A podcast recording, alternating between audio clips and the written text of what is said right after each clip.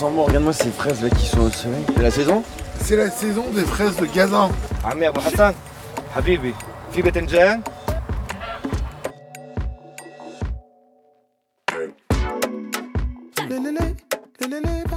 Aujourd'hui, dans les casseroles palestiniennes, on va vous faire voyager dans un territoire vieux comme le monde. Vous allez entendre des bruits de casseroles, des poils qui crépitent, des histoires de grands chefs, des gourmands, des gens qui pensent, des gens qui rêvent. Un foutraque sonore sucré-salé toujours relevé des paysages de la Cisjordanie, aux côtés de Basile et moi, Louis. Vous êtes prêts? On attaque avec la cuisine d'un pape de la gastronomie locale, Fadi Katan.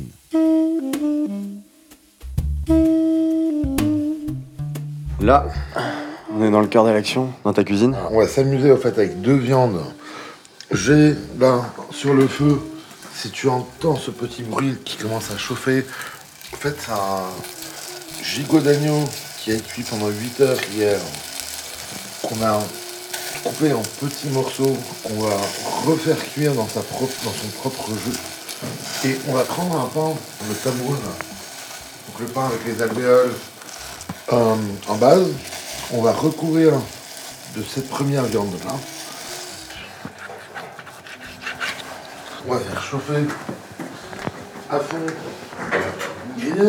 en même temps le- la viande d'agneau.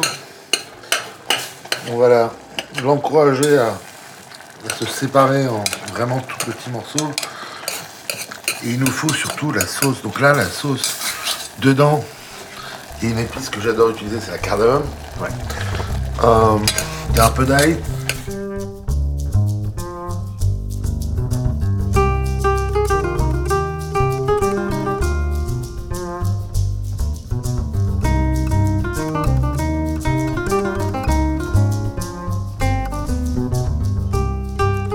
J'ai été emmené dans les meilleurs restaurants du monde.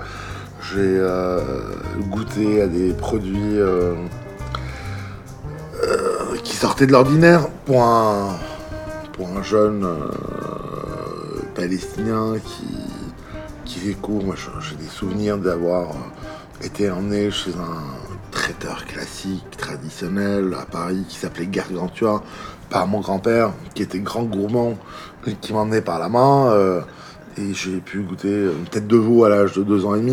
euh, tu vois, donc c'est vraiment cette exposition à plein de choses qui aujourd'hui font ce que j'essaye de faire à Bethléem, différent de la réalité de Bethléem en général. Mais je pense que la base, à l'origine de, de notre métier, c'est c'est d'aimer les gens. La base de notre métier, c'est vraiment aimer les gens déjà. Euh, que ce soit les fermiers, les euh, bouchers- le boucher, le, le- en fait les commerçants, euh, ou les clients, si tu aimes pas les gens, tu fais pas les horaires que tu fais. Tu mets pas l'effort que tu fais en cuisine.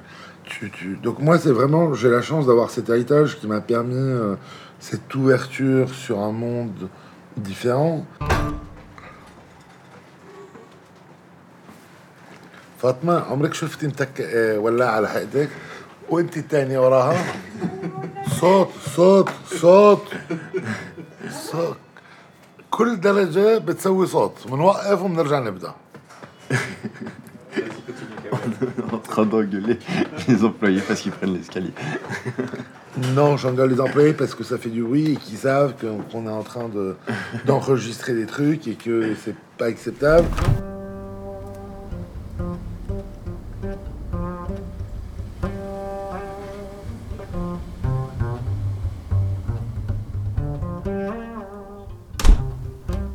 Ce pays qui est très clivagé, puis dans ce conflit qui est très clivagé, nous on offre autre chose. Finalement, on offre une assiette de qualité qui est servie correctement par des gens qui sont tous égaux. Dans- moi, dans mon équipe, tout le monde était égal. Hommes, femmes, musulmans, chrétiens, athées, tout le monde était égal. C'est un peu ce que j'essaye de, de faire parce qu'on est inscrit dans une. Malheureusement, on est inscrit dans une réalité de culinaire, de genre, euh, de conflit. Euh, Israël est un pays jeune, créé en 1948, composé en grande majorité d'immigrants qui sont venus avec leur cuisine.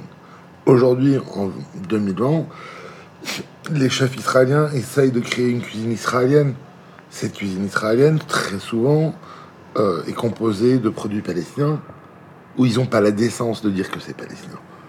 Et nous, c'est un peu la réponse. Euh, le friquet, qui est une graine de blé euh, qui est brûlée, puis euh, l'extérieur brûlé est, enlevé en, frottant et qu'on traite comme un riz, c'est palestinien. Quand je le vois au menu de certains chefs israéliens à Paris, en tant que produit israélien, ça me fait rager.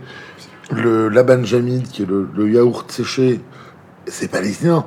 Je le vois passer dans un restaurant à Tel Aviv appelé parmesan israélien. Non, c'est pas du parmesan israélien, c'est du laban jamid palestinien. Je n'ai aucun problème à ce qu'un chef israélien utilise des produits palestiniens, mais il ou elle doit avoir la décence de, dire que c'est palestinien. On est dans une appropriation culinaire qu'on vit tous les jours. Après, la particularité de la cuisine palestinienne, pas forcément palestinienne, mais on la retrouve dans beaucoup de populations qui ont eu de grandes diasporas.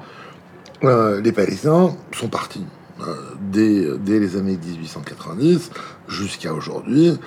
Les Palestiniens se retrouvent un peu partout, notamment en 1948 quand Israël a été créé, il y a eu 800 000 réfugiés palestiniens. En 1967, il y a eu 600 000 réfugiés palestiniens.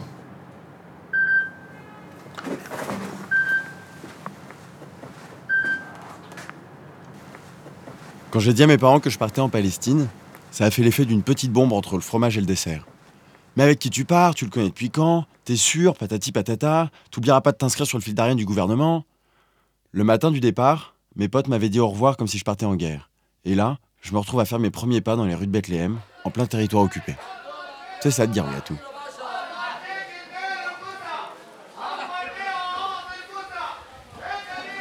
Il faut se rendre compte qu'on est sur un tout petit territoire qui combine des réalités très différentes. Si tu es à Gaza, tu es au bord de la mer. Ouais.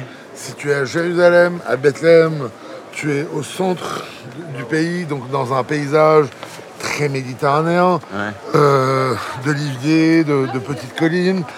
Et à Bethléem, on est vraiment limitrophe du désert. Donc, Oui. le désert est à 7 km de Bethléem. Donc, finalement, ta cuisine, elle se retrouve avec toutes ces identités-là.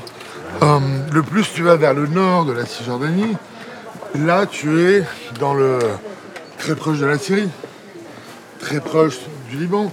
Donc, il y a une influence autre. C'est pour Nous, ça que c'est aussi diversifié. Bien sûr. Ça s'explose. Bien quoi. sûr, c'est, il y a toutes ces identités qui se retrouvent dans, dans- dans la cuisine euh, d'un coup. Nous, on va aller voir une Nabil qui est là. Alors, une Nabil, c'est une, c'est une vieille dame qui est assise, ah, même sur le tabouret. Il y a toutes ces, toute sa verdure en d'elle, On a quoi On a des brocolis, on a On a des brocolis, des épinards, de la sauge fraîche. Tiens, sans ça. Oh putain. Putain, ça explose, euh, ça explose vraiment aux narines quoi. C'est la sauge sauvage. Donc là, cette sauge, elle n'a pas été arrosée. C'est vraiment un truc qui pousse dans les collines du village d'Ibn Nabil qui s'appelle Artas. Elle la récupère Euh, le matin Elle la récupère le matin, voire la- le jour d'avant, au grand maximum. Ouais. Euh, Qu'est-ce qu'on a d'autre? On a du persil, de la menthe, des euh, radis. On a les premières feuilles de vigne. Après, elles sont trop jeunes. Moi, je trouve que pas encore. Oh, ça sent bon. Regarde-moi ces fraises là qui sont au soleil. Là, c'est C'est la saison?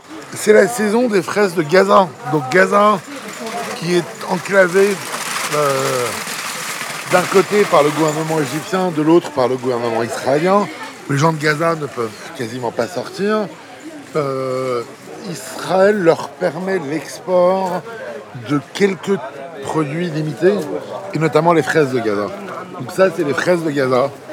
Euh, Récemment, on m'a accusé de mauvais goût parce que dans un de mes desserts, j'avais des euh, fraises que j'avais passées au chalumeau euh, pour leur donner un peu ce goût euh, de brûlé. Et j'ai- pas pensé au côté politique.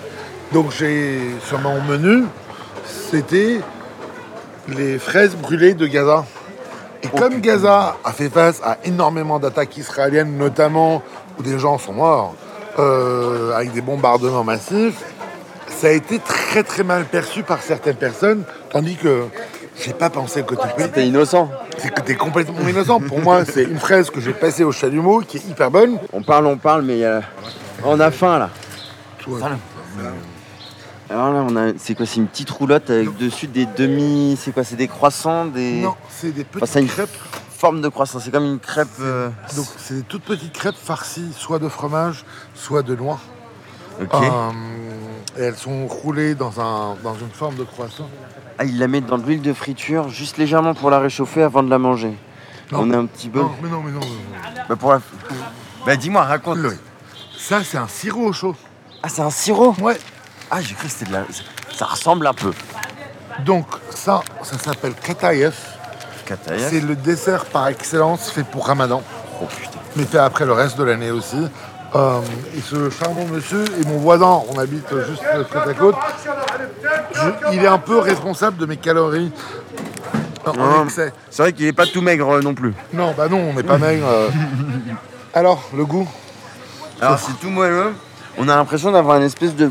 C'est un peu un- comme un pancake. C'est c'est sucré, mielleux. Oui. Et que dedans, j'ai pas atteint. Je vais goûter l'intérieur. fromage.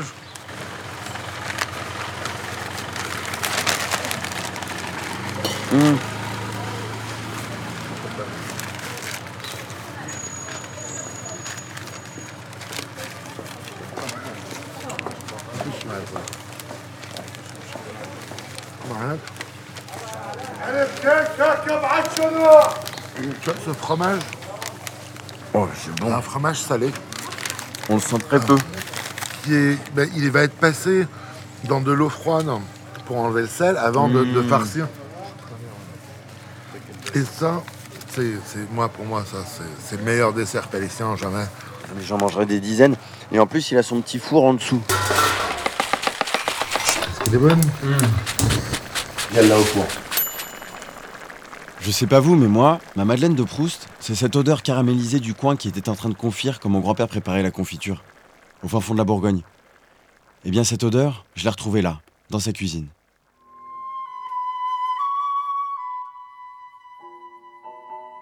On va reprendre la recette. Ça y est, le, le ribs de, de bœuf est prêt. Enfin, je Le crois. ribs est prêt.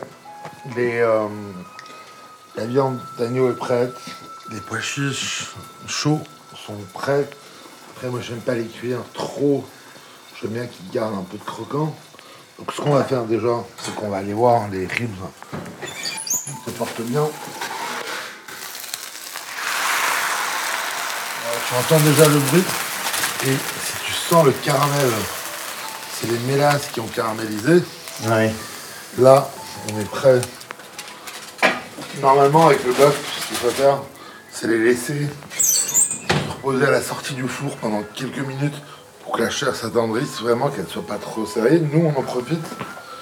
C'est vrai que ça embaume le caramel, là, ça. Et oui, on en profite pour monter notre plat avec le pain. Donc, on va récupérer cette viande d'agneau. On va déjà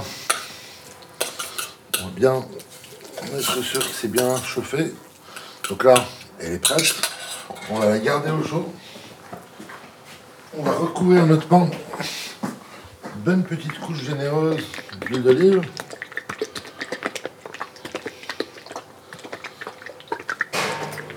Et on va passer au four. Qu'est-ce que ça va permettre de la. de Ça va, ça va croustiller un tout petit peu le pain. Donc là, on va dresser sur une, sur une belle assiette bien blanche. Moi j'aime bien les assiettes. Là, là l'agneau est prêt. Sent bien la cardamome. Il est bien effiloché, il a l'air bien moelleux. Nos ribs sont prêtes. Couleur caramel. euh, Voilà. Et on va les rosé. découper. Regarde-moi ça. Les ribs sont prêtes. Ça se détache tout seul. On va les détacher de, de l'os. Ah, la, par- la petite peau qui est juste de l'autre côté de l'os, là, c'est ma préférée en général. C'est celle qui. euh, Et c'est celle que tu vas avoir à goûter maintenant. Yes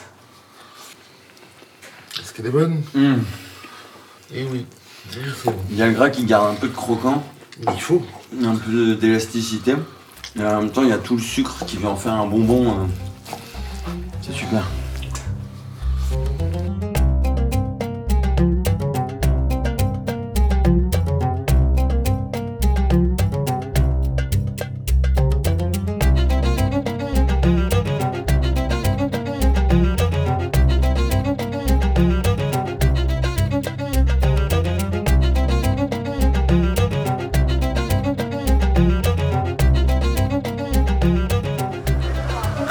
Sous occupation, on n'a pas forcément accès à nos, à nos produits et à nos ressources. Ouais. Les fermiers aujourd'hui galèrent. Euh, L'eau est très souvent contrôlée par l'occupation israélienne, donc l'accès aux sources d'eau est difficile. euh, et puis aussi le mouvement, la Cisjordanie est, est traversée de, de routes de colonies qui lient les colonies israéliennes à Israël même. Et ça rend bah, le mouvement très difficile. Après, les, euh, les Palestiniens sont très attachés à la terre. Et le fermier palestinien est encore plus attaché à sa terre qu'un citadin palestinien. Tu sais, la, la cuisine palestinienne est très diversifiée. Euh, des villes comme, historiquement, des villes palestiniennes comme Jaffa, Haïfa euh, et puis aujourd'hui Gaza sont des villes de Méditerranée. Leur cuisine est principalement une cuisine de poisson. Euh, on n'a peut-être pas accès aujourd'hui, à cause de l'occupation israélienne, à ce- ce- cet accès à la mer facile. Par contre, ça fait partie de notre tradition culinaire. Oui, on a. Je te donne un exemple. Il y a un plat traditionnel palestinien qui s'appelle makloub. Makloub, ça veut dire retourner. Donc c'est un souvent fait dans un pot. Dans la région de Bethléem, ça va être fait avec soit des aubergines, soit du chou-fleur et des cubes, des gros cubes de viande de mouton euh, qui sont posés en- au bas de- du pot, après du riz. Tout ça est cuit sur un feu doux. Et au moment de service, on retourne le plat sur un- une assiette de service. Dans la version de Gaza, c'est la même chose avec du poisson. Donc, même nos, nos recettes traditionnelles se déclinent selon la région de, de la Palestine dans laquelle tu viens.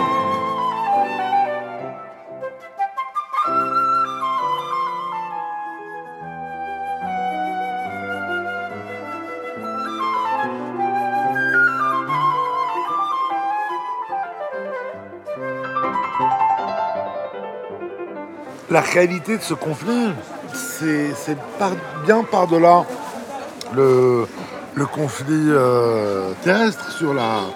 C'est aussi un conflit de culture. Ouais. On retrouve plein de chefs israéliens qui utilisent des produits palestiniens, qui, qui font passer. Il y a ce mot magique moyen-oriental, la cuisine méditerranéenne, qui veut rien dire. En France, on a, on a la, la chance d'avoir un- une culture d'appellation d'origine où les produits sont reconnus pour ce qu'ils sont et de là où ils viennent. Tu peux pas faire de, de champagne euh, en Provence. Non. Tu peux pas euh, Faire un camembert. faire un camembert en Savoie, Ouais. euh, comme tu peux pas faire un reblochon en Normandie. Malheureusement, avec nos produits palestiniens, on voit des, des chefs israéliens à Paris, à Londres, à Tel Aviv, qui utilisent des produits qui viennent de notre culture palestinienne et qui n'osent pas les appeler palestiniens. Et ça, ça m'emmerde, vraiment. Euh, donc nous, notre réponse, c'est de mettre en avant ces artisans, de mettre en avant nos produits du, marché euh, palestinien, de l'agriculture palestinienne, en disant non mais attendez, euh, notre existence, on n'effacera jamais l'existence des Palestiniens. En piquant la cuisine des Palestiniens, ça va pas non plus effacer la, la réalité de notre identité.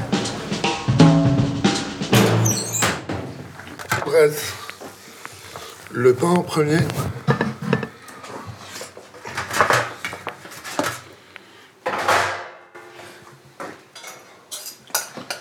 Notre viande d'agneau bien au centre. Bon bah attends, hein. Le cardamome. ça a l'air bon.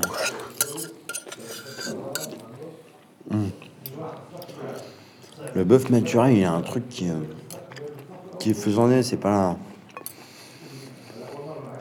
Super bon. Bien costaud, bien puissant, bien goûtu. En dessous, on va prendre un petit morceau de d'agneau. Ah, il a ce, ce goût de ferme. Un peu caramélisé en plus de ça. C'est moelleux, ça fond sous la bouche. Les pignons de pain avec la grenade pour avoir un petit côté sucré. Hop là, avec encore un petit peu d'agneau. Oh.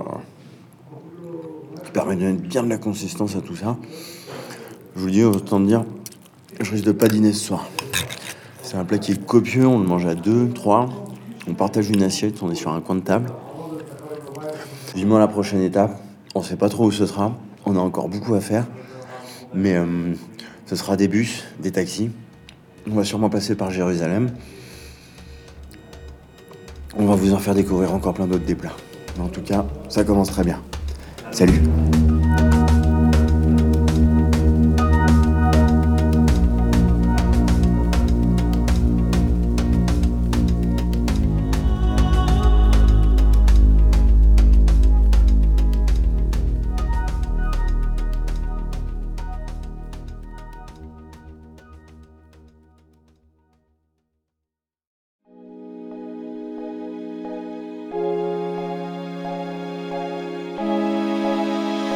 back